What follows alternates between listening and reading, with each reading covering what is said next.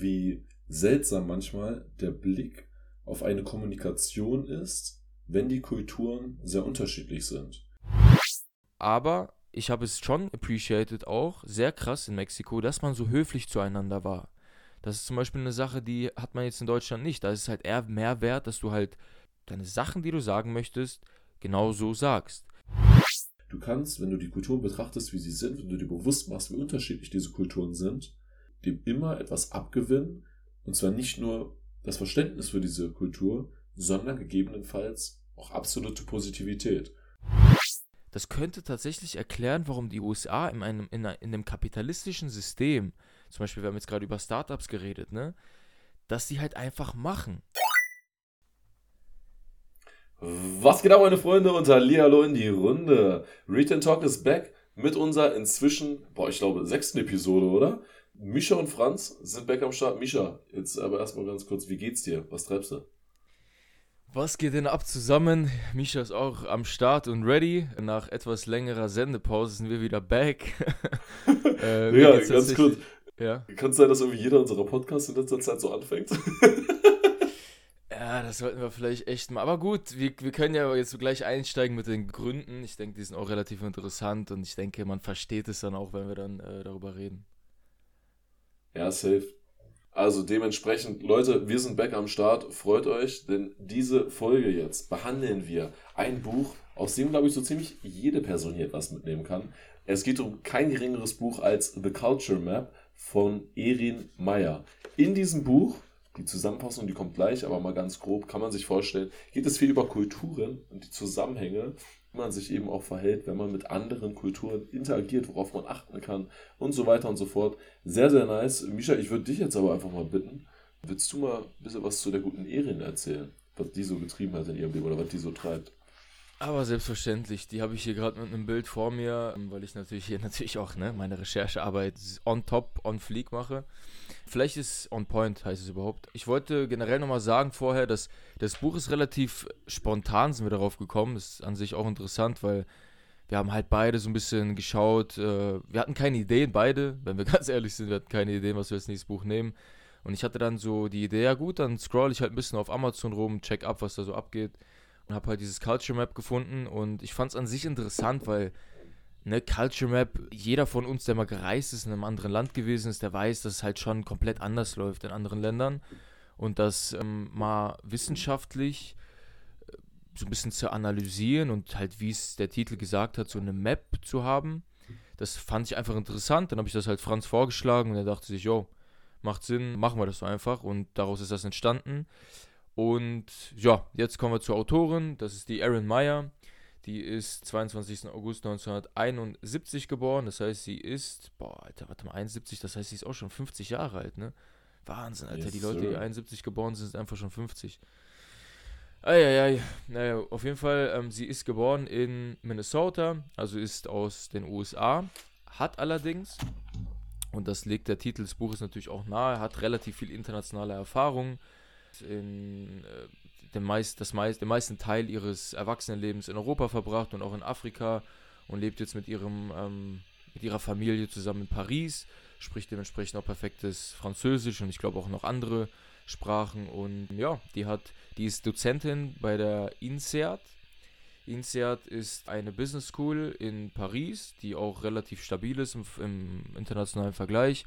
Ich habe sogar mal irgendwie eine Statistik gelesen bei der Recherche, das ist die zweit, also die, die äh, Business School, die am zweitmeisten CEOs in den Fortune 500 Unternehmen weltweit hervorbringt und ist generell halt, ne, so in diesen Rankings immer. Schlecht. Ja, man, ist in den Rankings halt immer gut am Start. Und ja, da ist sie Dozentin und hat sich jetzt darauf spezialisiert, auf, also auf kulturelle Differenzen, vor allen, vor allen Dingen, und das wusste ich tatsächlich auch vorher nicht, im Business-Kontext.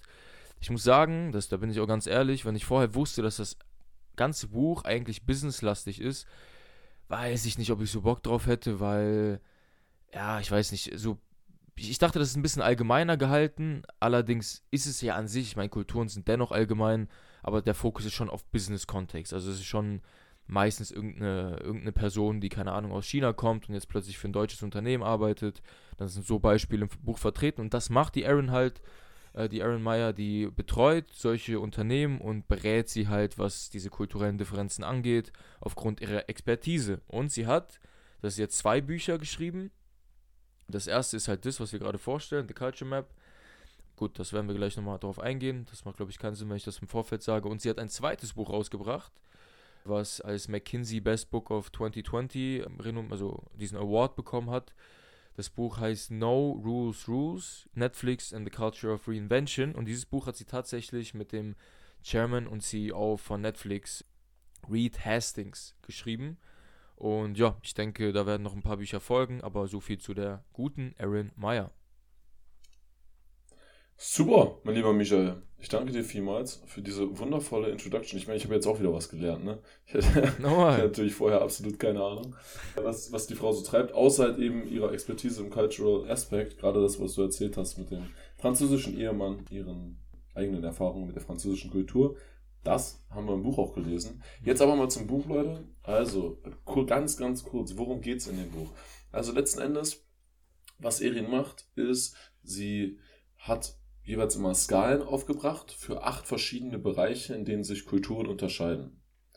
Diese Skalen kann man sich einfach so vorstellen, es geht immer von ganz extrem links bis beispielsweise nehmen wir mal Kommunikation, um das erste zu nehmen, da hat man die Kommunikation, die viel Kontext mit sich bringt und die, die sehr wenig Kontext mit sich bringt. Also sagen wir jetzt mal zum Beispiel die Amis, die erzählen dir alles Mögliche und noch so detailliert, währenddessen die Japaner ähm, grundsätzlich sehr viel weniger Informationen in ihre Sachen, in ihre Kommunikation mit reinpacken. So, und dieses Strahlen gibt es eben für acht verschiedene Themen. Das sind Kommunikation, Bewerten, Führen, Überzeugen, Entscheiden, Vertrauen, Disagreeen, würde ich jetzt auf Deutsch übersetzen mit. Boah, schwer zu sagen, disagree. Disagreeen eben, eine andere Meinung ausdrücken. Das letzte ist Scheduling, also Zeitplanung. Ja. Sie hat dann jeweils immer Skalen aufgetragen für all diese Punkte, in der sie verschiedene Kulturen einträgt. Und das Nice ist jetzt eben, wenn man sich dieses Buch nimmt, kann man einfach verschiedene Kulturen, wenn man jetzt zum Beispiel aus Deutschland kommt wie wir, man reist jetzt beispielsweise nach Simbabwe und wenn man eben dorthin reist, sucht man sich, hey, wo ist Simbabwe immer? wo ist Deutschland immer? Und da kann man sich so eine, so eine achtdimensionale Struktur aufbauen und kann bei jedem dieser Punkte schauen, wie sind die Leute in dem einen Land drauf und wie in dem anderen. Und weiß da, dahingehend dann eben, wie man sich verhält, wenn man in dieses Land kommt. So weit, so gut. So sieht das nämlich aus. Und Franz, guck mal, die Sache ist die, wir haben, das ist, jetzt kommen wir zu der, zum Anfang, ne? Zum Anfang, warum wir das Ganze hier so lange aufschieben mussten und einfach nicht es auf die Kette bekommen haben, diese Episode aufzunehmen. Und zwar lag das es vor allem. Das würde ich so nicht sagen, ne? Ja, gut, das ist, ich, ich bin da ein bisschen härter, ne? Das ist ja, ich komme ja auch aus einer anderen Kultur, aber dazu später. Oh, oh, oh. Und das, das ist halt ein bisschen schwierig bei uns gewesen, weil wir gut erstmal jeweils was zu tun haben auch, aber du ja auch eine sehr, sehr lange Zeit in Israel warst. So, in Israel ist offensichtlich, also ich persönlich habe gar keine Ahnung, überhaupt gar keine Ahnung, nichts von diesem Land kenne ich eigentlich, habe noch nie was von diesem Land gehört und habe einmal in Mexiko am Strand Leute in irgendeiner ganz komischen Sprache reden hören und dachte mir, ich kenne diese Sprache. das, das sind Israelis, ja, Mann, kann ich ja, dir Mann. sowas von sicher sagen. Ja, Mann, deswegen, das dachte ich mir schon. Irgendwie, ich weiß nicht wieso, ich habe die dann so ein bisschen beobachtet, weil ich das voll interessant fand. Ich dachte mir so, ich kann das gar nicht einordnen, 0,0 dann habe ich irgendwie gedacht, bestimmt ist das so, ich weiß nicht, das hat dann irgendwie so hingehauen, weil die dann auch relativ stabiles Englisch gesprochen haben und so weiter. Auf jeden Fall haben wir ja auch schon in unseren Telefonaten ein bisschen darüber, du hast es anklingen lassen, dass die israelische Kultur dir schon sehr zugesagt hat, dass du sie gefeiert hast, aufgrund der, die, aufgrund der Direktheit und anderen Punkten. Und das, warum ich das erwähne und warum ich das sowieso auch zur Sprache bringen wollte direkt am Anfang, ist, weil das halt in der allerersten Figure, also in der ersten, im ersten ähm, Diagramm, Darstellung. Darstellung genau in dem Buch, ist ein Unterschied zwischen Israel und Russland, genau auf Basis von dieser Scale, die du gerade vorgestellt hast. Und da zeigt sich zum Beispiel auch, dass Russland und Israel in vielen Hinsichten, also in vielen Punkten zum Beispiel beim direkten negativen Feedback, dass das halt straight in die Fresse quasi raus, äh, dass sie das, in, also ne, richtig unverblümt, ohne Filter einfach gesagt wird, dass sie da. Schön, schöne Kurve gekriegt, Digi. dass sie da, dass sie da halt eins zu eins eigentlich gleich sind, aber zum Beispiel beim Leading ist halt Russland viel hierarchisch gegliedert, gegli also gegliedert als äh, Israel es ist. So, und jetzt würde ich ganz gerne mal so deine, deine Personal-Erfahrung, so wie, wie hast du das so wahrge wahrgenommen? Was waren so deine vielleicht Top 3 absoluten Unterschiede, die du in keinem Land, wo du vorher warst, so wahrgenommen hast wie in Israel und auch vielleicht, ob du es negativ oder eher positiv empfunden hast? Das ist eine sehr schöne Frage zum Einstieg. Das gefällt mir. Hier wir öfter so machen. Also, was, ich sage so, das habe ich auch allen erzählt, das, äh, den ich von Israel berichtet habe, was ich auch unnormal gefeiert habe, da kommt die Wertung gleich mal vorweg, ist einfach dieses direkte, straight ins Gesicht, einfach zu sagen, was Sache ist. Ich finde, das gibt dir, wenn du, klar, es kann sein, dass du am Anfang erstmal ein bisschen geschockt bist, ey, warum, warum sagt ihr mir, dass er gar keinen Bock auf mich hat? Aber am Ende des Tages, du weißt immer, woran du bist, du weißt, was die Leute denken, du weißt, was gerade Sache ist. Ich hatte das Gefühl, dass keine Dinge zurückgehalten werden und dadurch irgendwelche negativen Gedanken oder auch Gefühle zurückgehalten werden, die sich dann in irgendeiner Art und Weise später ausdrücken, wenn auch unterschwellig oder langfristig, einfach solche Gefühle, die langfristig in einen Konflikt enden können, münden können, sofern sie nicht ausgedrückt werden. Das hatte ich das Gefühl, das war dort eben nicht so. Es war sehr direkt. Gerade auch auf der Arbeit super angenehm. Du weißt halt, ob du sehr beschissenen Job gemacht hast oder nicht. Es wird nicht erst dreimal was Positives gesucht, mhm. bevor du dann dein negatives Feedback bekommst. Und ich finde, wenn du dir dessen bewusst bist, klar, man sagt ja zum Beispiel bei solchen Sachen, ist es auch psychologisch wertvoll, positive Sachen in den Vordergrund zu sehen, aber zu stellen. Aber ich war mir dessen sehr bewusst und fand das einfach sehr, sehr nice. Des Weiteren also dieses direkt ins Gesicht sagen. Ein weiterer Punkt, der in eine ähnliche Richtung geht, ist das direkte negative Feedback, was ich eben gerade damit quasi auch schon angerissen habe mit dem Punkt, wenn was, was nicht so läuft. Also die wird halt direkt ins Gesicht gesagt und auch das, ich finde das persönlich sehr angenehm. Ich glaube, das kommt. In Deutschland ist es auch schon deutlich stärker so als in anderen Ländern. Mir persönlich hat dieses super direkte einfach sehr gefallen. Es ist so effizient, gerade auf der Arbeit. Ich mag sehr effizient zu arbeiten da fand ich es einfach sehr angenehm. Aber eben auch ein Beispiel, ich fand das immer sehr witzig. Ich hatte einen sehr guten Kumpel und er, ich habe ihn quasi dann irgendwann den Turbo-Israeli genannt. Er selber, er selber, er selber hat das aber auch, also er hat sich, diesen Spitznamen habe ich ihm gegeben, aber er selber hat sich auch halt so extrem gesehen. Wir sind zum Strand gegangen und super schöner Tag, Sonne hat geschehen, ne? Man denkt sich, hey, jetzt verbringen wir einen schönen Tag am Strand. So als Deutscher, wenn du an den Strand gehst, bist du einen Tag am Strand. Vielleicht bist du auch einen halben oder, aber du bist eine Weile am Strand. Wir gehen hin, legen unsere Handtücher hin, gehen ins Wasser, spielen ein bisschen mit dem Ball. Ich leg mich hin. Und er, ja, Digi, ich gehe jetzt wieder. Ich, sag, ich gucke ihn an, warte ganz kurz.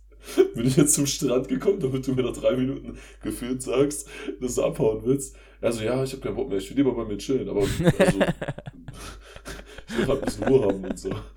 Der ist Killer. Und das ist halt so, so, das würde dir in Deutschland niemals passieren. Jeder würde denken, so, es könnte irgendwas, also das hat irgendwas falsch gemacht oder so. Aber mhm. bei ihm, ich, wusste es schon, dass es nicht so ist. Und ich weiß noch, wie er abends dann auch auf einer Party, wir waren dann abends wieder unterwegs, hat er das dann auch Leuten erzählt. Und er meinte, er hat mich dafür gefeiert, weil er meinte halt gerade, also manchmal auch in seinem Umfeld, aber vor allem Ausländer checken das nicht.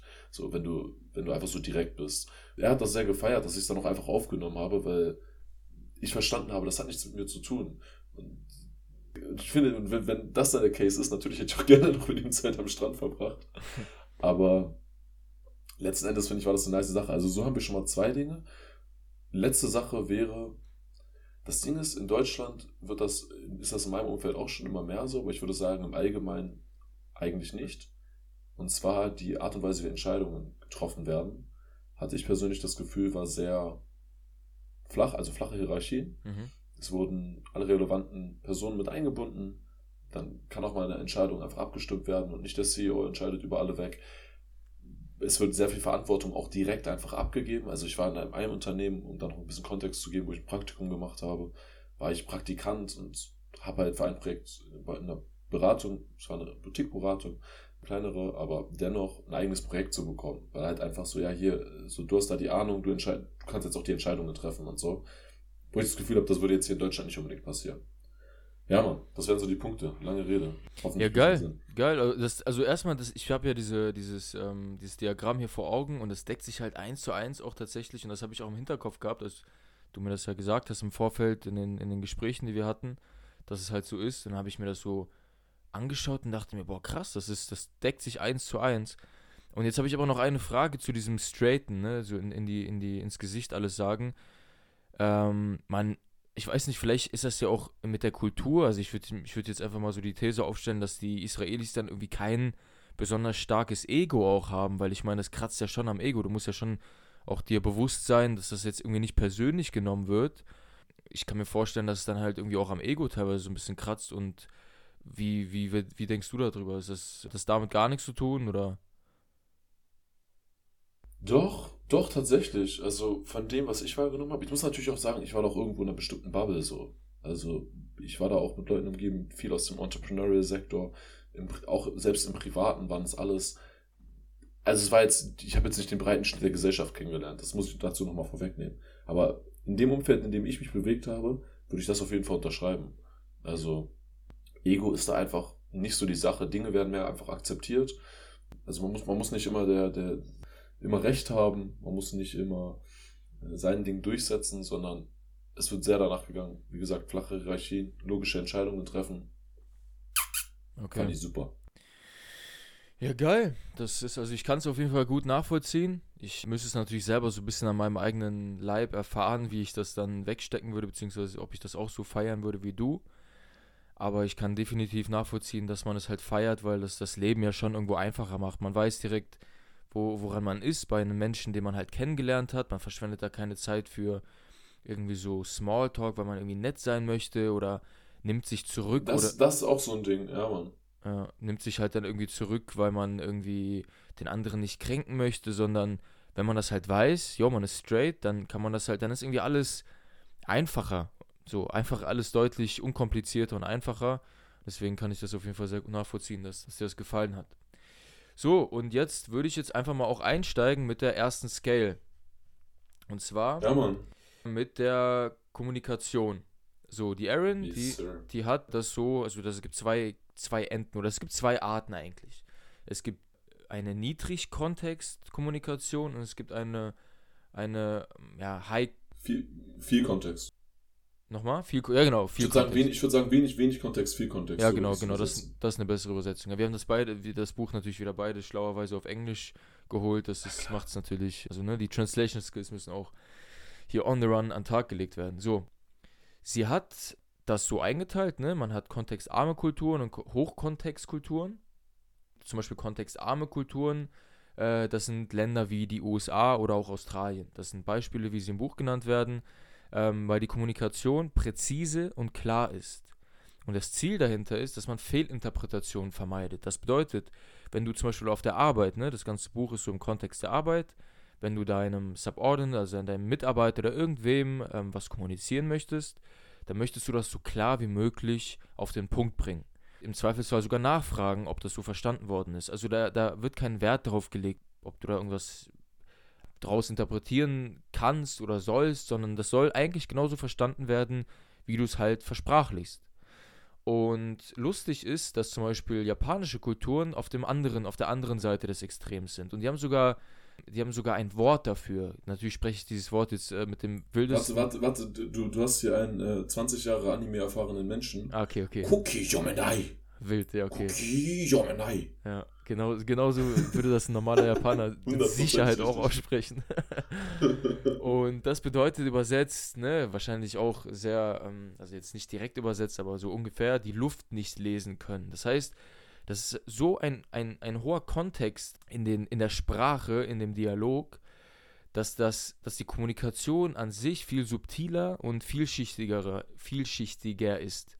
Und man muss oft zwischen den Zeilen lesen, um zu verstehen, was eigentlich gemeint ist.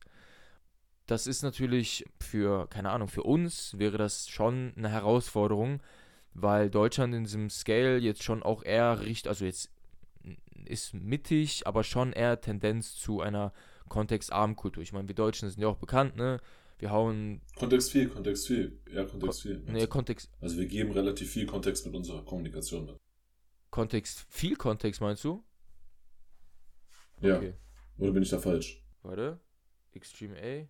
Jetzt muss ich hier selber nochmal. Doch, doch, doch. Okay, alles klar. Nee, wenn du das sagst, dann ist es Ah, eine Lüge, Lüge, Low Context. Siehst du mal, jetzt habe ich komplett gefällt. Ja, weil ich habe hier. Äh, Entschuldigung an der easy, Stelle. Weil ich habe hier diese Dings, diese Ah. die zweite Figur hier stehen und das ist halt. Man kann sich das vorstellen, wir hauen natürlich dann auch in unserem Instagram-Post ein paar von den Figures hier rein und fotografieren die ab. Aber es ist schon eher im Extreme A, also im Extreme äh, Richtung wie die Ja, ja, sorry, sorry. Lass uns mal kurz äh, nochmal definieren, was das bedeutet. Ich hatte gerade die Definition einmal in meinem Kopf quasi umge umgedreht. Also Low Context bedeutet, man muss, also jemand redet und gibt quasi den ganzen Kontext weg, also muss man sich einen kleinen Kontext überhaupt noch denken. Also der Text hat schon alles dabei, wenig Kontext denken und High Con Content, äh, Kontext bedeutet eben, dass man sehr wenig in dem gesprochenen Text drin hat und dadurch sich selber noch sehr viel Kontext dazu denken muss. Genau, Siehst du mal, da habe ich mich selber verwirrt, ja. An der genau, Stelle. so sieht Entschuldigung dafür. Easy. Nicht dafür. Also genau, wie, wie ho hoher Kontext ist halt, wenn man, wie die Japaner sagen, man kann, man muss die Luft lesen können. Man muss halt lesen können, was in der was, Zwischen, zwischen den Zeilen lesen, Genau, zwischen- würde der Deutsche Richtig, sagen. genau, zwischen den Zeilen lesen, so.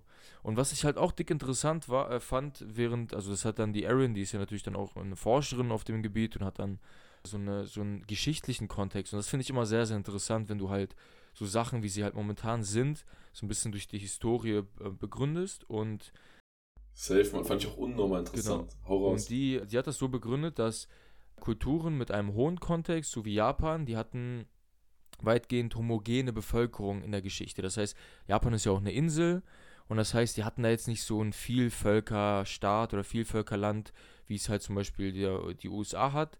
Und dementsprechend sind die so eingespielt, also so habe ich das verstanden, ne? Wenn du es jetzt ganz anders verstanden hast, Franz, dann korrigiere mich, aber ich habe das so genau richtig, genau richtig. Bitte, bitte mach ich habe das so verstanden, dass sie halt wirklich so eingespielt sind und halt mit der Zeit ga- gar nicht mehr großartig die Sprache, also dass die, die Wörter gezählt haben, sondern halt wie du die Wörter, die haben das halt, dieses Game einfach so ein bisschen perfektioniert quasi, so auf ihre Art und Weise, dass du dann halt einfach die Luft lesen musstest und alle können das ja auch. Ich meine, die Japaner unter sich verstehen das ja, das heißt, sie sind Master halt da drinne, wohingegen Amerikaner aus der Historie ein absoluter Vielvölkerstaat sind. Ich meine, Europäer sind aus keine Ahnung wie vielen verschiedenen Kulturen damals nach, nach Amerika rübergeschippt. Dann gibt es noch die Mexikaner, dann gab es noch die indigene Bevölkerung. Also macht ja Sinn, dass du da irgendwie, wenn du dann eine Sprache hast, dass du das straight wie möglich kommunizierst, alles, was du, was du denkst und was du sagen möchtest. Und dass du da keinen großartigen Interpretationsspielraum offen lässt, weil die Kulturen halt so vielschichtig sind, dass jede Kultur das wiederum anders auffassen könnte und den Und daraus, und daraus, Entschuldigung für die Unterbrechung, aber da will ich mal direkt für alle erste Learning raushauen, Leute. Wenn ihr mit Teams mit sehr vielen diversen Kulturen arbeitet, dann lohnt es sich einfach sehr, diesen Low-Context-Approach zu wählen und Sachen anzusprechen, wie sie sind. Das vorher auch ganz klar kommunizieren, um die Leute nicht zu verwirren, die aus einer High-Context-Culture kommen oder sie, könnten sich auch angegriffen fühlen. Einfach ganz klar kommunizieren von Anfang an, weil so kommt man auf einen Nenner, so versteht man sich. Ohne das könnte es eben sein, dass jeder seine eigene Interpretation der Dinge hat. Entschuldige bitte die Unterbrechung, aber das hat gerade perfekt gepasst zu dem, was du gesagt Nee, hast. hundertprozentig. Das also nicht dafür war absolut sinnvoll und genau das ist nämlich der Punkt. Also wenn im, im, Falle, also im Zweifelsfall einfach die Sachen so straight wie möglich ausdrücken, aber natürlich auch aufpassen, dass man jetzt nicht, das ist, das ist halt so wieder dieser schmale Grat, weil es gibt nicht, es ist jetzt der nächste Scale, wo wir da gleich hinkommen, das ist Feedback. Und warte, warte, ich würde ich würd sehr gerne tatsächlich bei der Scale noch was hinzufügen. Okay, also äh, das, was ich noch vielleicht hinzufügen wollte, damit man so ein bisschen High-Kontext auch zwischen den Zeilen lesen, ist natürlich auch ein großes Thema. Die einzige Sache, die ich in der Hinsicht noch hinzufügen wollte, ist, dass man auch die Körpersprache ist dort extrem entscheidend. Also Kopfschütteln oder solche Sachen, das ist halt, da- das ist schon fast mehr wert als das Gesagte teilweise, damit man auch dieses zwischen den Zeilen lesen auch so ein bisschen einschätzen kann, was damit eigentlich gemeint ist, weil ich glaube, viele Leute, die haben, also vor allen Dingen, wenn sie aus einem Low-Context-Culture sind, die verstehen das gar nicht, was es bedeutet, das zwischen den Zeilen. So sag doch einfach, was du zu sagen hast. So, warum machst du es so kompliziert?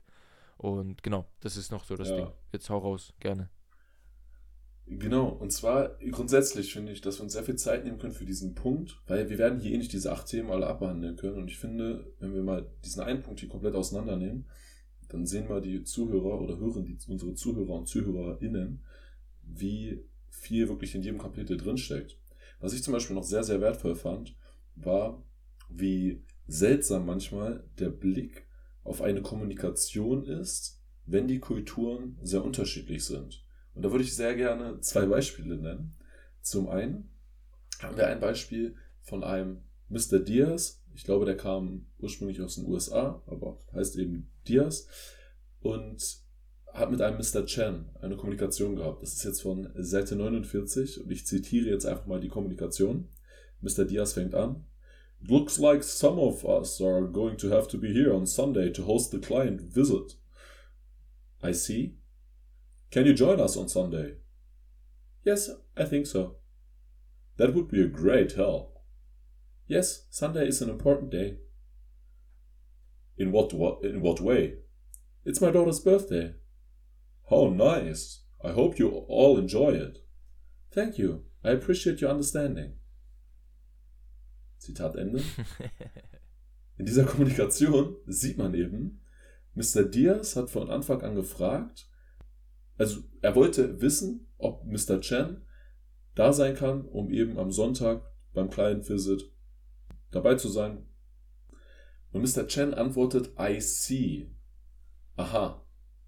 Und dieses Aha, wenn du aus der chinesischen Kultur kommst und du confirmst das nicht, sondern du sagst so ein Aha, dann hätte jeder schon direkt gewusst, so, so, ich bin nicht da, es geht einfach mhm. nicht. Das ist bei denen, sagt man das nicht straight ins Gesicht, aber so, so ein leichtes Negative sagt dir das ganz klar. Mr. Diaz hat das natürlich nicht verstanden, für den war das so ein Aha. Also kommst du jetzt wirklich, fragt er dann nochmal nach und sagt, ja, ich glaube. Aber dieses kein klares Ja bedeutet eben, der hat seine Gründe, warum er nicht Ja sagt. Das ist so witzig. Ich habe dieses Beispiel einem Kollegen im Urlaub vorgelesen und der meinte, ey, wirklich, die sind ja komplett lost. Und ich finde, das beschreibt es einfach perfekt, wie absurd das für einen Menschen aus unserer Kultur klingt, wenn Chinesen eben so kommunizieren. Ja, definitiv.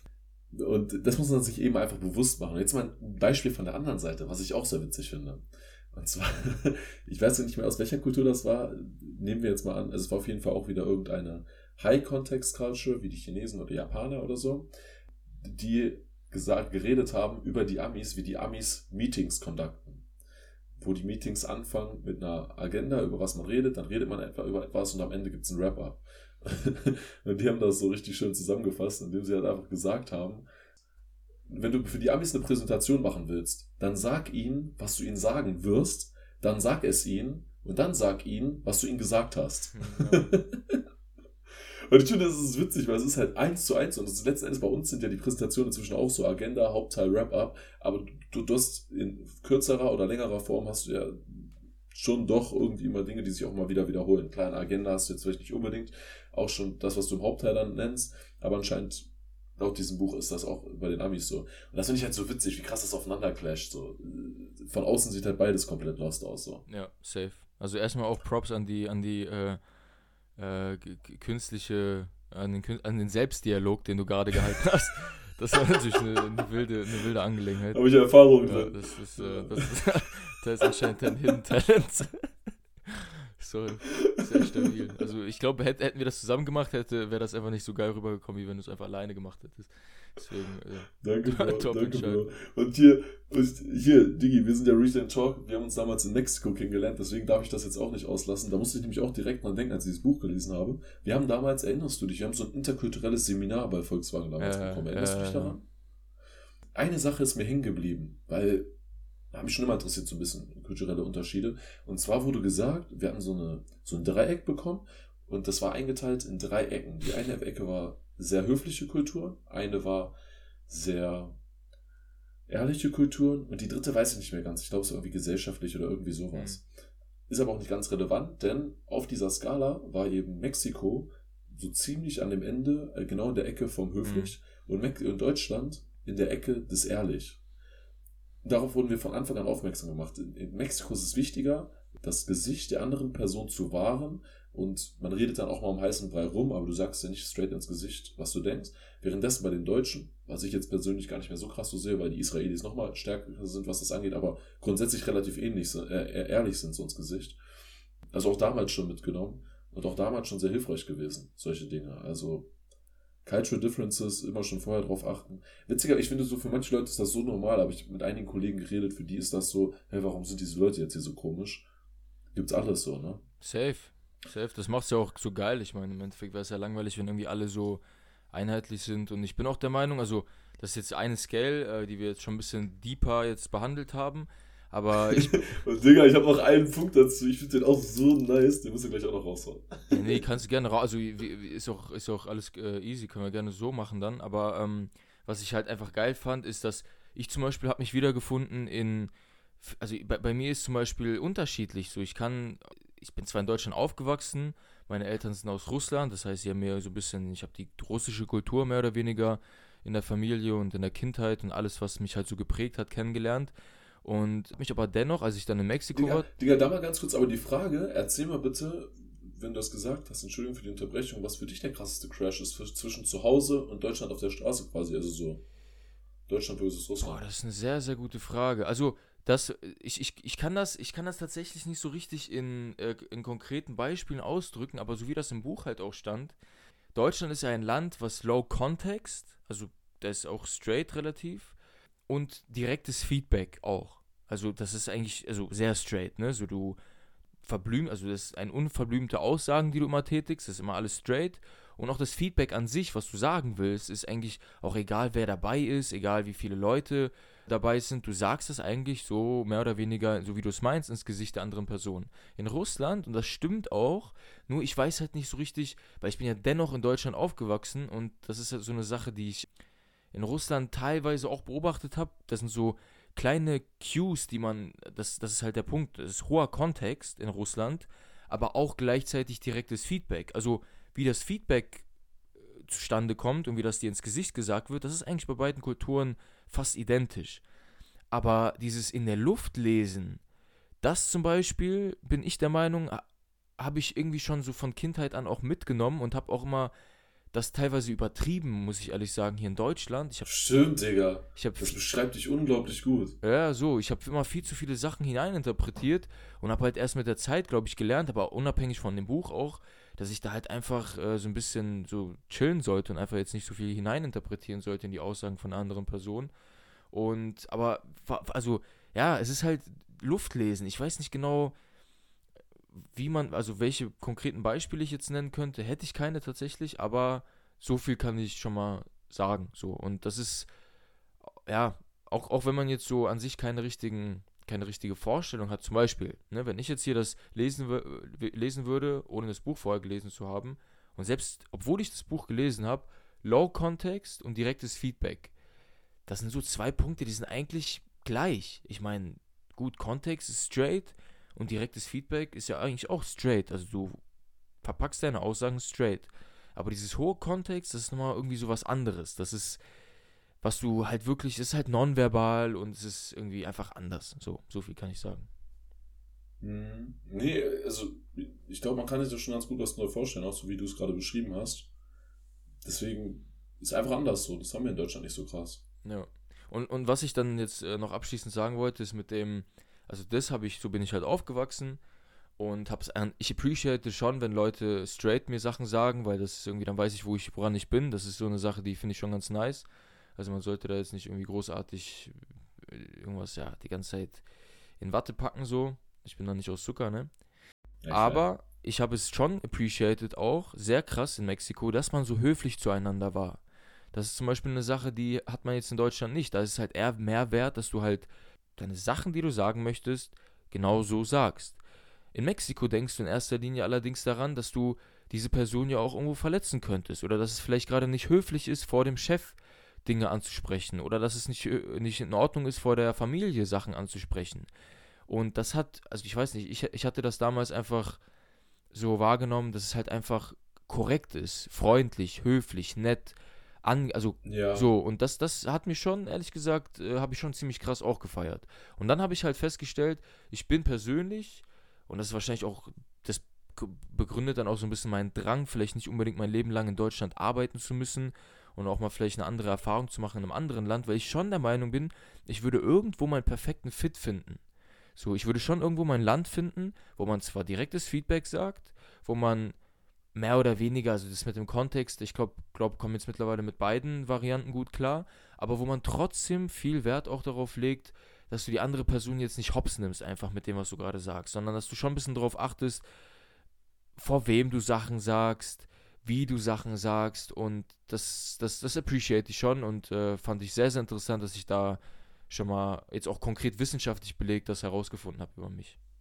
Die mal provokante Frage, ist das nicht so gerade in Deutschland mehr oder weniger? Sagen wir jetzt mal vielleicht eher im Startup als im Corporate-Umfeld, dass du diese zwei Eigenschaften miteinander verknüpft hast, dass du sagst, die Leute geben dir auf korrekte Art und Weise Feedback, äh, aber du haben schon relativ direkte Umgangsweise. Ob das so ist im, im, im, Umfeld, also im Arbeitsumfeld in Deutschland? Also ich habe nur, nur mal versucht, daran, darüber nachzudenken, so welche Kultur könnte das sein, die, die du da für dich raussuchst. Ach so. Bevor wir jetzt lange blättern ah, okay, im Buch, okay. ist mir irgendwie eingefallen, so Deutschland, Deutschland, in deutschen Startups habe ich das Gefühl, ist doch quasi diese, genau diese zwei Eigenschaften, die du gerade beschrieben hast.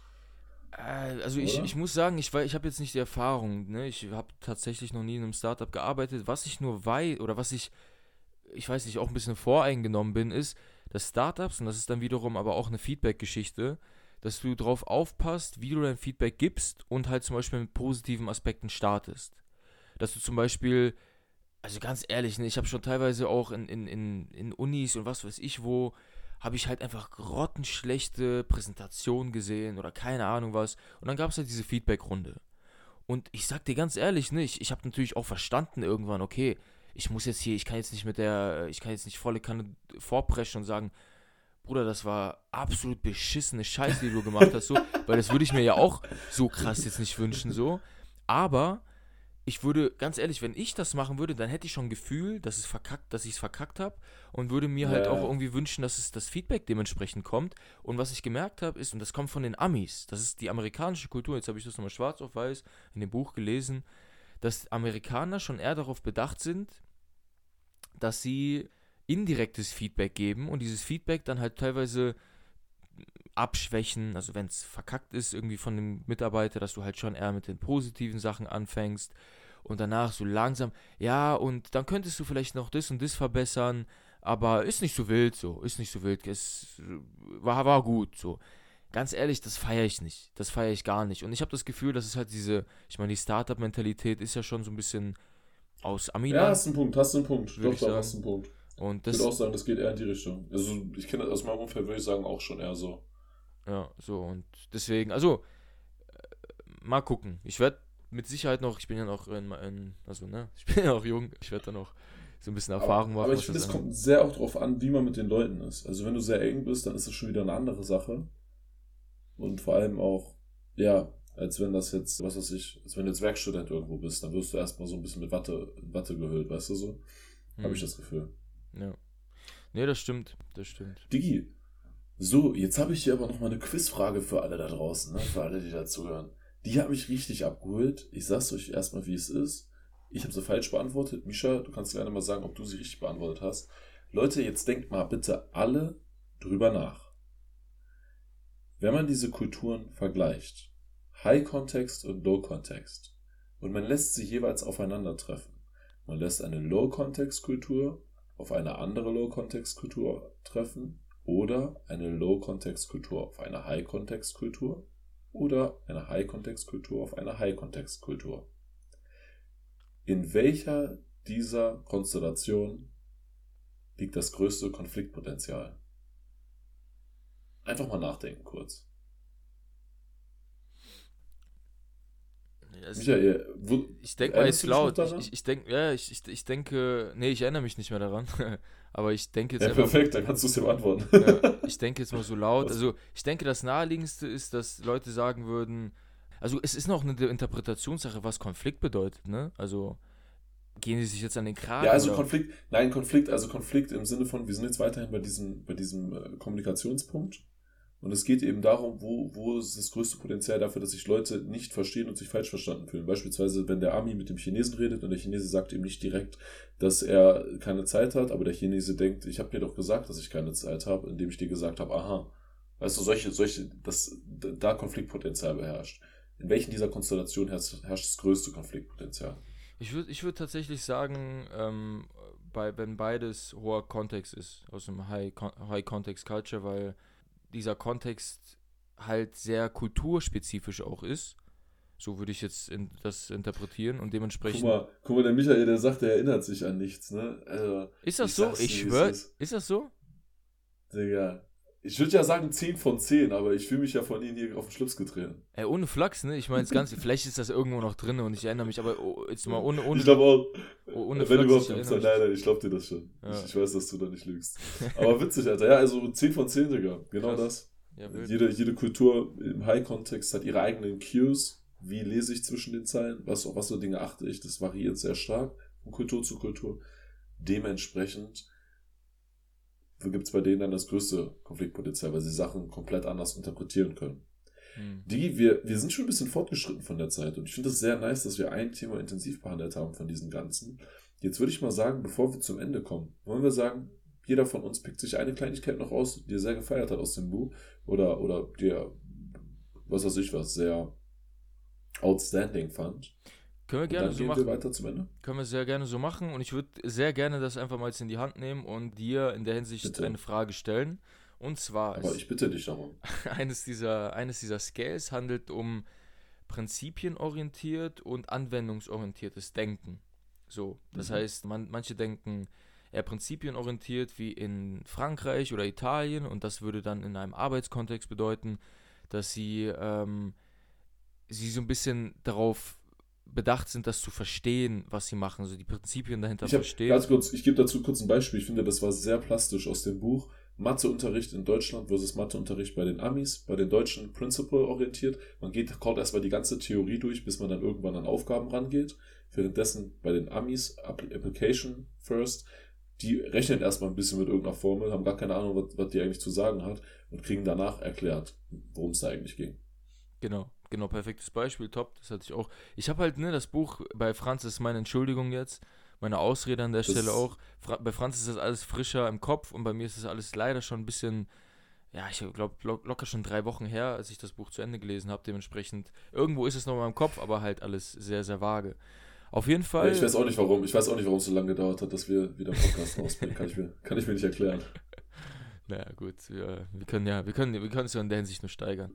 So, und ähm, jetzt ist meine Frage an dich, weil Frankreich, Italien sind halt eher prinzipienorientiert und dann gibt es halt Kulturen wie die USA, die sind halt eher anwendungsorientiert. So, und dann habe ich, als ich das mir so durchgelesen habe, dachte ich mir, okay, das könnte tatsächlich erklären, warum die USA in einem, in einem kapitalistischen System, zum Beispiel, wir haben jetzt gerade über Startups geredet, ne, dass die halt einfach machen. So, die machen erst und danach kommen die erst mit dem, mit den Best Practices raus und keine Ahnung und machen so diesen Frame, wie es halt funktioniert hat, die Prinzipien, die kommen dann halt im Prozess quasi. Aber das Machen, das ist ja auch immer so das, was in, in keine Ahnung, wenn du halt irgendwie prokrastinierst viel oder wenn du irgendwie was starten möchtest, dann wird das halt sehr, der Fokus darauf gelegt, dass du halt ins Machen kommen sollst. Du sollst dich auf den ersten Step konzentrieren. Du sollst einfach starten so. Und das würde ja das so ein bisschen naheliegen, nahelegen, dass halt die USA einfach aufgrund dieser anwendungsorientierten Kultur halt auch so Gas gegeben haben in den letzten, im letzten Jahrhundert oder was. Oder ja doch, seit dem letzten Jahrhundert sind die halt so äh, eine Weltmacht geworden. Und wie, wie siehst du das so? Macht das Sinn oder ist das irgendwie komplett weit hergeholt? Ich würde sagen, boah, Digga, das ist, ich glaube, das ist ein viel zu komplexes Thema, als dass man es darauf runterbrechen könnte. Die Amis haben ja, soweit ich in Geschichte aufgepasst habe, ja vor allem auch daran, also die haben ja auch profitiert, die waren da so ein bisschen für sich da außen. Währenddessen okay, nein, nein, nein, nein, safe. Okay, ich, nee, hundertprozentig. Also ich verstehe, äh, zum Beispiel geografisch und so weiter, sind sie in der unglaublichen Lage und so weiter. Aber wenn man sich wirklich nur auf diesen Punkt fokussiert, würdest du. Also, ja, also was ich glaube, äh, okay, okay, nee, ich weiß, also ich verstehe deine Frage, ich, ich wäre jetzt auch dahin gekommen. Ich glaube, diese ganzen Windows, äh, Microsofts, Googles, Amazons und so weiter und so fort. Ich kann mir vorstellen, natürlich hat das auch mit einer ganz anderen VC-Kultur und so zu tun, aber dass das irgendwo auch aus so etwas resultiert, dass diese, dieses agile Arbeiten, was ja auch sehr stark aus Amerika kommt, viel damit zu tun hat, ey, wir treffen jetzt einfach diese Entscheidungen und probieren die Dinge aus. Währenddessen, und das war ja hier auch in dem Entscheidungsfindungskapitel beschrieben, dass Deutsche erstmal sehr, sehr lange alle Sachen durchspielen und eine Entscheidung treffen, wenn sie sich sicher sind, es ist jetzt angebracht und es ist die richtige und dann steht diese Entscheidung, währenddessen Amis, ja, die hören einen Satz, also ne, jetzt übertrieben dargestellt, hören einen Satz, ah ja, wir machen das so. Dann gehen sie in die Richtung, merken vielleicht, war gut, war nicht gut. Am nächsten Tag, nächste Entscheidung, machen wir so. So, und die Deutschen sind dann halt verwirrt, weil sie sich denken, Mann, wie redet ihr über eine Entscheidung? Bei euch eine Entscheidung genau, ist bei genau. uns ein äh, Mittagessensgespräch so. Genau. Und ich kann mir schon vorstellen, also dass, dass da irgendwie sowas drinsteckt. Gerade, gerade so Startup-Kultur, muss ich sagen. Genau, ja. Natürlich musst du sehr problemorientiert arbeiten, aber wenn man sich jetzt mal vorstellt, deutsche Unternehmen, die sehr lange sehr gut funktioniert haben, das muss man natürlich auch sagen, hm, das, das hat lange funktioniert, aber ich glaube, gerade in dieser Zeit, in der wir sind, wo viele Dinge neu sind, wo sehr viele neue Entwicklungen kommen, seitdem das Internet am Ausrasten ist und die ganzen anderen Technologien damit, die unter anderem damit einhergegangen sind, kann ich mir schon vorstellen, dass dieser Approach dahingehend auf jeden Fall hilfreich ist. Nichtsdestotrotz sehr komplexe, komplexe Dinge. Ich würde mir da jetzt nicht anmaßen, ein abschließendes Urteil zu fällen und zu behaupten, das liegt jetzt vor allem daran. Ne? Aber nee, nee, das, so das, intuitiv ja. Das nicht, das denke ich, da gehört natürlich schon viel, viel mehr auch noch dazu, das ist mir auch äh, bewusst, aber ich, keine Ahnung, ich hatte so diesen Gedankengang, als ich dann auch vor allen Dingen dann später über dieses Decision Making, genau das Beispiel, was du gerade äh, dis, nicht Decision Making, sondern Discussion und dann die Diskussion, die dann zu einer Decision führt. Das ist halt mhm. in Deutschland. Aber dann ist das, genau, Decision Making war auch ein Kapitel dann später, ja. Genau, Decision halt mit einem Capital D, also großes D oder kleines D. Und das ist genau das, was du gerade ja gesagt hast, dass du halt, äh, du redest quasi so irgendwie, keine Ahnung, ein Mittagessen mal so vage über irgend so ein Zeug und danach sind Amis halt so, ja, alles klar, so machen wir das und dann gehen, wir, gehen die das halt einfach an. Und in dem Prozess optimieren die dann, reden dann noch mehr, dann wird wieder irgendwie, keine Ahnung, wird nochmal zurückgegangen und so weiter. Aber man fängt schon mal an, das zu machen. Und das muss ich sagen, auch wenn ich von dem, was ich gelesen habe und von dem, was ich auch so in meinem Leben mitbekommen habe, identifiziere ich mich halt eigentlich sehr, sehr wenig tatsächlich mit der amerikanischen Kultur.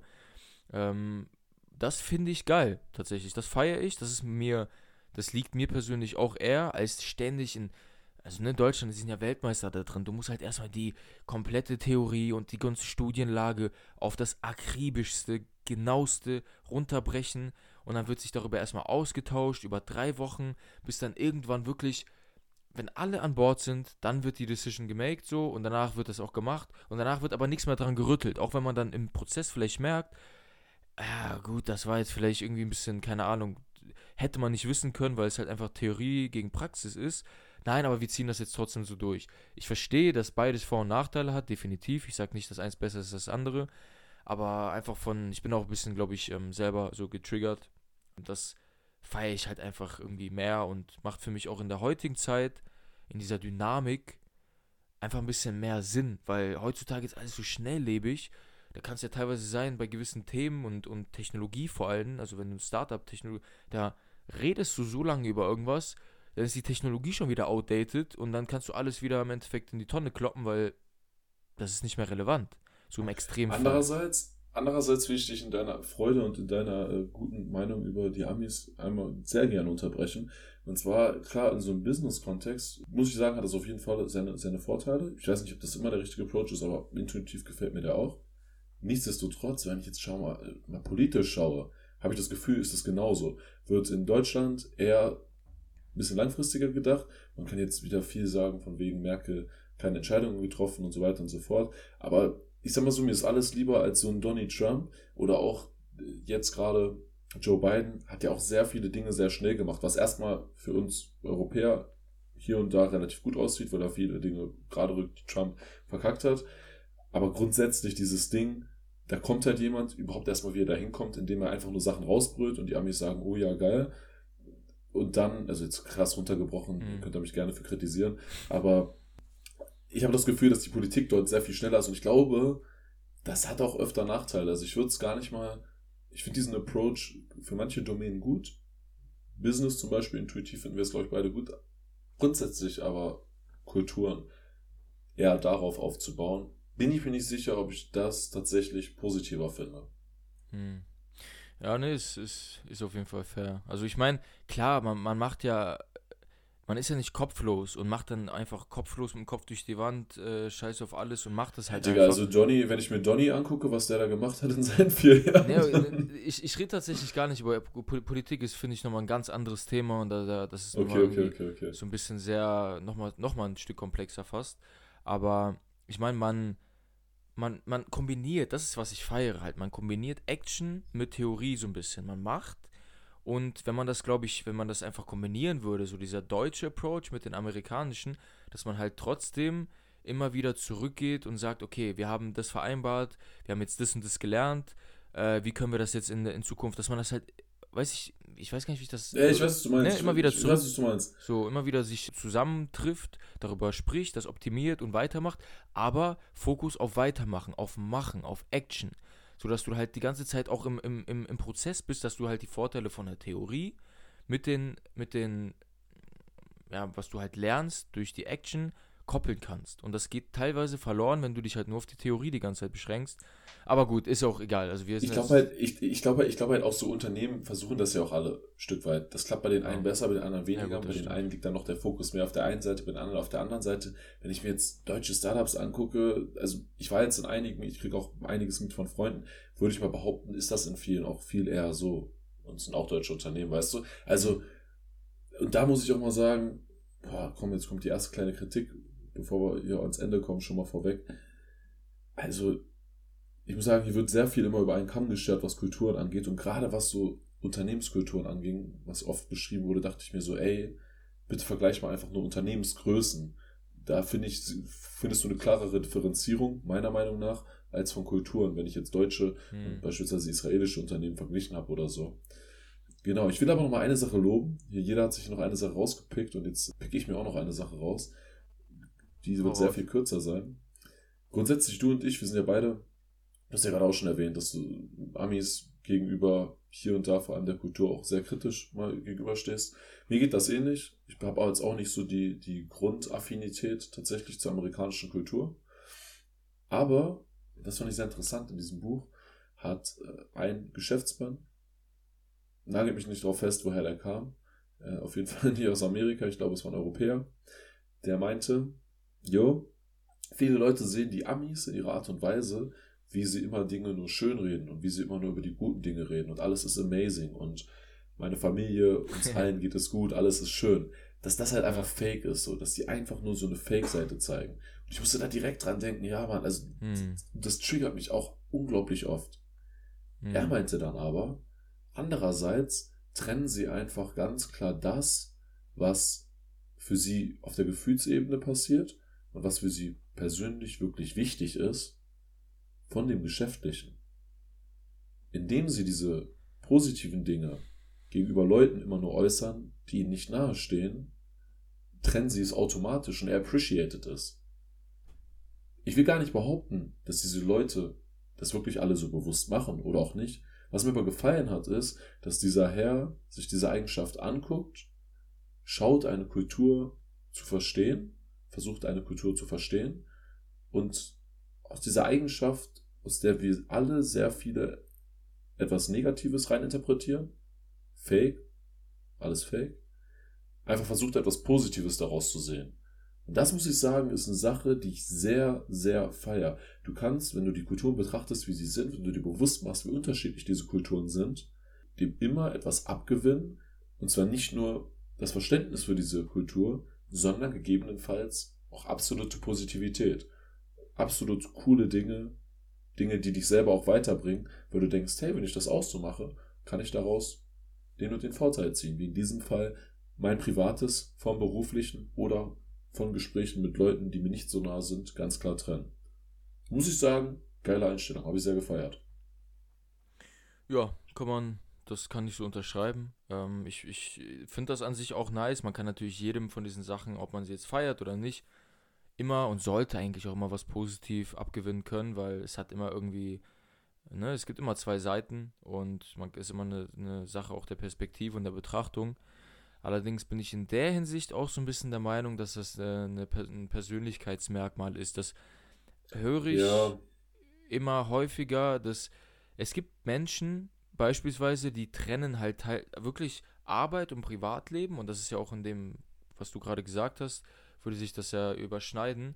Die trennen das komplett und sehen das dann im Endeffekt auch als, yo, ich habe hier gerade meine Arbeitszeit, das ist Arbeit, ich ziehe mehr oder weniger so eine Maske auf, weil ich das halt für richtig empfinde und weil das halt so, keine Ahnung, weil ich das so gelernt habe und ziehe diese Maske dann wieder ab und danach bin ich wieder, dann bin ich wieder, keine Ahnung, Franz so und, und habe halt Bock auch mal wieder über äh, private Sachen zu reden. Dann gibt es allerdings auch Leute, und dazu würde ich mich zählen, deswegen fällt es mir natürlich ein bisschen schwer, mir da noch also ich sehe das Positive definitiv, weil ich das rational irgendwo noch sehen kann, aber es fällt mir schon ein bisschen schwerer, weil ich sehe Arbeit und Leben versuche ich nicht getrennt voneinander zu betrachten. Mein Ziel, mein ultimatives persönliches Ziel, deswegen ist es natürlich auch eine persönliche Sache, ist, dass man irgendwann schafft, Arbeit purpose-mäßig halt auch irgendwie in sein Leben zu integrieren, weil wir verbringen so viel Zeit bei der Arbeit, jetzt auch noch mit Homeoffice und so weiter. Es gibt keine es gibt keine klare Abgrenzung. Plus,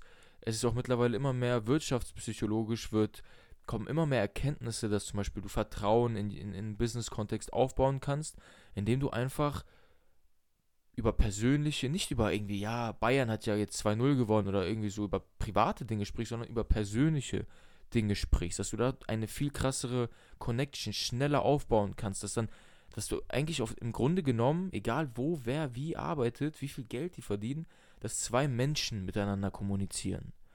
Und ich finde, da gehört es halt auch dazu, dass man so ein bisschen die Hose runterlässt, immer zum gewissen Grad und dann halt auch darüber reden kann. Und wenn die andere Person, und in dem Fall würde es ja implizieren, dass die Amis das halt eher, ne, nicht, nicht weil sie es schlecht meinen oder weil das irgendwie kacke ist, nein, einfach aus, aufgrund der Kultur auch und so ein bisschen, wie gesagt, hat ja auch positive Sachen, die können das dann halt einfach nicht und dann fällt es mir persönlich zum Beispiel auch ein bisschen immer schwer, also deutlich schwerer, da Connection aufzubauen, weil ich nie so richtig weiß, ne, so, so, aber gut, das ist nochmal so ein anderes Thema, aber ich bin halt der Meinung, dass da, dass man dann schon auch wieder eine Stufe tiefer gehen kann und von dem Kulturellen dann auch mal ins Persönliche gehen kann und dann gibt es dann auch nochmal wieder verschiedene Affinitäten zu, ne, wie man sich dann verhält und wie man vorgeht und so weiter. Aber ja, dein, ja, damit dein, äh, dein Aus ja, da, da schließen wir auch den Loop ganz gut wieder zu dem, was wir am Anfang zu Israel gesagt haben. Dass wir beide damit sehr, sehr resonieren, dass man sich ja, die Sachen eben sagt und man das Gefühl hat, man weiß, woran man ist. Tatsächlich, wo mhm. du es gerade gesagt hast, hatte ich auch das Gefühl, dass relativ schnell in dem Unternehmen oder in beiden Unternehmen, in denen ich dort war, Dinge, also so privates wurde auch recht schnell gesagt. Also, Brudi, guck dir mal Israel an. ist vielleicht das. So, ähm, gucken, dann würde ich mal sagen, kommen wir hier langsam zum Ende. Misha, Mhm. Frage kurz an dich: Warum sollten Leute dieses Buch jetzt noch lesen, obwohl sie diesen absolut wissenschaftlich fundierten und geisteskranken und unterhaltsamen, sein Urgroßvater, Podcast bereits gehört haben? Ja, du, wir sind, wir haben jetzt, auch wenn ich deine, deine Props hier natürlich sehr schätze und sie natürlich auch genauso sind, ne, ist ja alles die Wahrheit, äh, muss man halt schon natürlich. auch zugeben, dass wir hier teilweise ein bisschen an der Oberfläche gekratzt haben und wir haben jetzt von diesen acht Sachen, die in dieser Scale, also worüber es eine Scale gibt in dem Buch, haben wir jetzt vielleicht drei oder vier gecovert, so, wenn vielleicht fünf nochmal angerissen oder was. Und ähm, sich das mal so mit den Beispielen mal durchzulesen, das ist schon, ist schon eine geile Sache tatsächlich. Und vor allen Dingen, und das ist zum Beispiel, das würde ich wirklich jedem Menschen empfehlen. Ich weiß gar nicht, unsere zweite Frage ja war, ja doch, das ist ja Empfehlung, warum sollten die Leute das lesen? Die Leute, die vielleicht auch wie ich so ein bisschen noch unsicher sind und auch noch ein bisschen suchen, wo, also wo möchte ich irgendwie hin im Leben, wo möchte ich äh, arbeiten, vor allen Dingen. Ich meine, das ist ja, wie ihr rausgehört habt, für mich ist das so keine, ich mache da keine Differenzierung. Ähm, und ich habe das noch nicht so gefunden. Deutschland ist irgendwie so, ich komme klar, aber ist irgendwie auch nicht so das Wahre. Für den ist das sehr, sehr interessant tatsächlich, weil der kann vielleicht echt, vor allen Dingen Leu Leute, die wissenschaftlich da so ticken und da wissenschaftlich auch vielleicht vorgehen möchten, die können sich sehr, sehr viele geile Erkenntnisse daraus ziehen und es kann wirklich sehr krass weiterhelfen, muss man so sagen. Also es ist ähm, in der Hinsicht, diesen Leuten würde ich das explizit empfehlen und allen anderen einfach, weil es ein sehr interessantes Sachbuch ist von in der heutigen Zeit mit Globalisierung und irgendwie Missverständnissen und so weiter, dass man mal ein bisschen mehr wieder auf Empathie, äh, Empathie zurückkommt, ein bisschen mehr auf Verständnis zurückkommt und versteht, dass wir eigentlich alle irgendwo Menschen sind, aber wir kommen halt von unterschiedlichen Kulturen und das hat alles Vor- und Nachteile, aber man sollte immer ein gewisses Verständnis aufbringen und dieses Buch gibt sehr viel Verständnis. Ich würde ich würd gerne dann noch anschließen, für mich zwei weitere Punkte. Also das eine hast du halbwegs schon angerissen. Diese Awareness, die es schafft im eigenen Kopf. Man kann uns jetzt hier zuhören, kann darüber einen Artikel lesen, kann sich darüber ein, zwei Gedanken machen.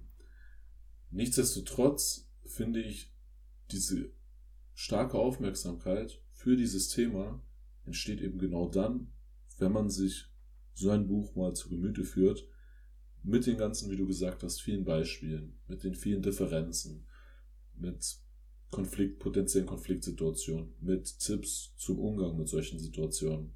Letzten Endes hat das bei mir so viele Schalter umgelegt. Und damit komme ich zu meinem zweiten Punkt. Dieses Buch ist für mich fast schon ein Muss, wenn ihr da draußen in interkulturellen Teams arbeitet. Ja, Mann. Mir hat es jetzt schon geholfen. Ich habe ein Team, wo wir mit zehn, das sind zehn verschiedene oder über zehn verschiedene Kulturen. Ich muss echt sagen, wir hatten Probleme, eine effiziente Kommunikation hinzubekommen. Ich habe jetzt dieses Buch gelesen. Es hat gerade perfekt gepasst in unseren Restructural Process und konnte daraus für mich direkt Dinge ziehen, wie wir das so viel effizienter gestalten konnten. Und nicht nur das, auch wie ich Dinge anspreche. Ich achte jetzt viel mehr darauf, woher die Leute kommen. Wir haben einen Ami dabei, dem sage ich alles straight ins Gesicht. Wir haben jemanden aus Nepal dabei. Da gehe ich eher so ne, ein bisschen entspannter ran ähm, und so weiter und so fort und, und spreche die Dinge nicht so straight ins Gesicht an. Einfach diese unterschiedlichen Eigenschaften. Und ich finde, das ist so hilfreich. Ich habe jetzt auch in einem anderen Projekt, habe ich jemanden, habe ich einen Lateinamerikaner relativ direkt gesagt, dass meine Sache nicht gefallen hat. Und hat mir mein Kollege, auch Lateinamerikaner, gesagt, yo Bro, also ich weiß schon, du hast das ein bisschen aus Israel mitgenommen und du feierst das so direkt, aber bei ihm würde ich das nicht machen, ne? du weißt, bei uns die Kultur ist ein bisschen anders so. Und mhm. Das, weißt du so, das direkt wiedergespielt, da habe ich mich so drüber geärgert, weil ich ja das Buch, da habe ich das Buch gerade erst angefangen, aber da habe ich mich noch so drüber geärgert, so, dass mir das nochmal passiert, aber einfach diese Awareness und ich glaube jetzt nach dem Buch wird mir das wieder sehr viel weniger passieren. Sowas passiert mir jetzt einfach nicht mehr. Oder viel, viel weniger. Natürlich, jetzt habe ich mich aus dem Fenster gelehnt, nehme ich zurück, aber es passiert sehr viel weniger. Sehr mhm. schön. Ja, wichtig, wichtige oder? Ergänzung. Äh, hatten wir nicht noch eine zweite Frage? Das ist mir ein bisschen peinlich, aber ich habe die, wir haben doch immer zwei Fragen gestellt. Einmal, warum sollten die Leute das lesen und was war denn die zweite, Alter? naja, scheiß drauf. ist jetzt so, wie es ist. Äh, ja, genau, kommen wir zur Bewertung. Franz, hau raus. Die, die, die, fällt mir noch ein. Die fällt mir noch ein. Lass uns jetzt die Bewertung machen. Die fällt ja. mir noch ein. Okay, ja gut, dann fange ich oder fangst du an mit der Bewertung?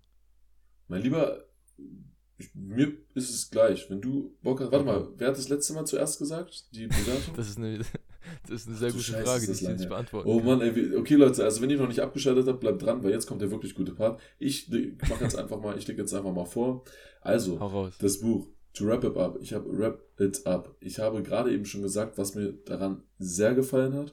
Und zwar diese Awareness schaffen. Es hat mir selber viel darüber auch so dieses, was ich mitgenommen habe, das will ich euch einen auch mitgeben, wenn ihr diese interkulturellen Teams habt, redet von Anfang an darüber, wie ihr miteinander kommuniziert und zwar ganz klar, das muss wirklich eins zu eins stehen.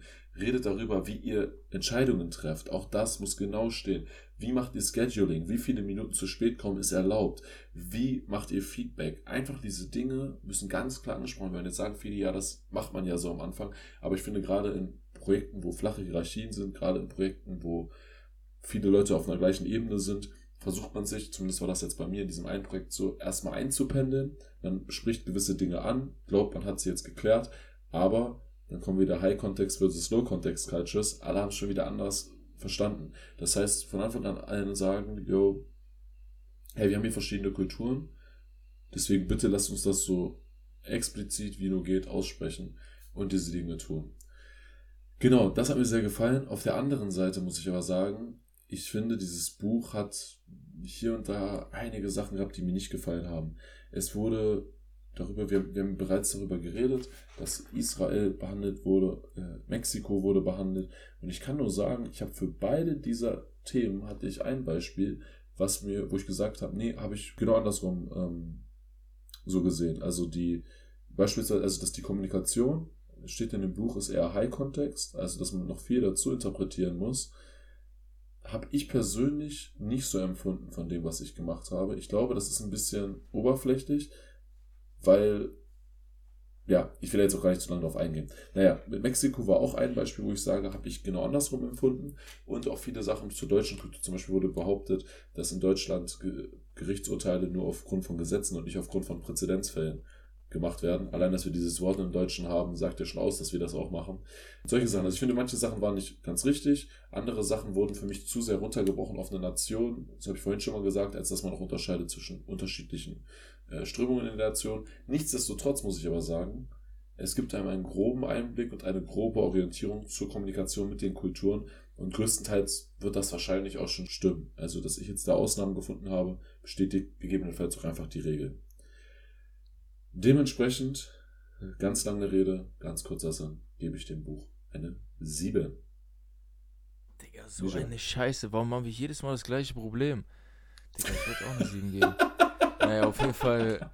Äh, ja, also ich glaube, von, von, dem, von dem Rationalen, von dem Sachlichen hast du jetzt eigentlich gerade alles auf den Punkt gebracht. Dem kann ich absolut nichts hinzufügen. Es ist äh, ja eigentlich genau das gleiche so gesehen. Jetzt noch von meinem persönlichen Touch, das war ja so das, warum ich mir das Buch auch rausgesucht habe bei Amazon da, weil ich warum ich es interessant fand. Ich dachte, das ist halt eher auch ein bisschen, noch ein bisschen allgemeiner irgendwie und ich dachte, weil es allgemeiner ist, geht man noch mehr auf die Geschichte ein. Zum Beispiel gibt es ja, ne, ich will jetzt nicht wieder ein Fass aufmachen, aber zum Beispiel, dass die, dass die ähm, Kulturen in Frankreich eher egalitär sind durch das römische Reich damals, was sehr hierarchisch und zentralisiert ein politisches System hatte, wohingegen zum Beispiel Schweden und die skandinavischen Länder viel egalitärer sind aufgrund der, der Wikinger, die da damals waren und das so als, da war jeder gleich. Das ist absolut, das wusste ich zum Beispiel gar nicht. Und das fand ich so krass interessant. Da wäre ich so gerne, hätte ich, also ich hätte mir so gerne gewünscht, dass wenn noch mehr drauf eingegangen wird und dass dann über jedes Land, oder was ist nicht jedes Land, aber über jeden vielleicht geografische Area, also so asiatische Area, vielleicht slawische, da osteuropäische und so weiter und so fort, dass man da halt so einen kleinen Ausflug macht. Hätte ich mir persönlich gewünscht und für die Leute, die sich das vielleicht auch wünschen würden, das ist halt leider nicht gegeben, das ist immer nur so angerissen. Dementsprechend fand ich es sehr geil, wie du gesagt hast, so in der Hinsicht, vor allem für Business, schon fast Must-Read tatsächlich, vor allem in Multinational-Sachen. Aber ich persönlich, mir hat, mir hat das halt so ein bisschen gefehlt. Deswegen wollte ich dem auch eine 7 geben eigentlich.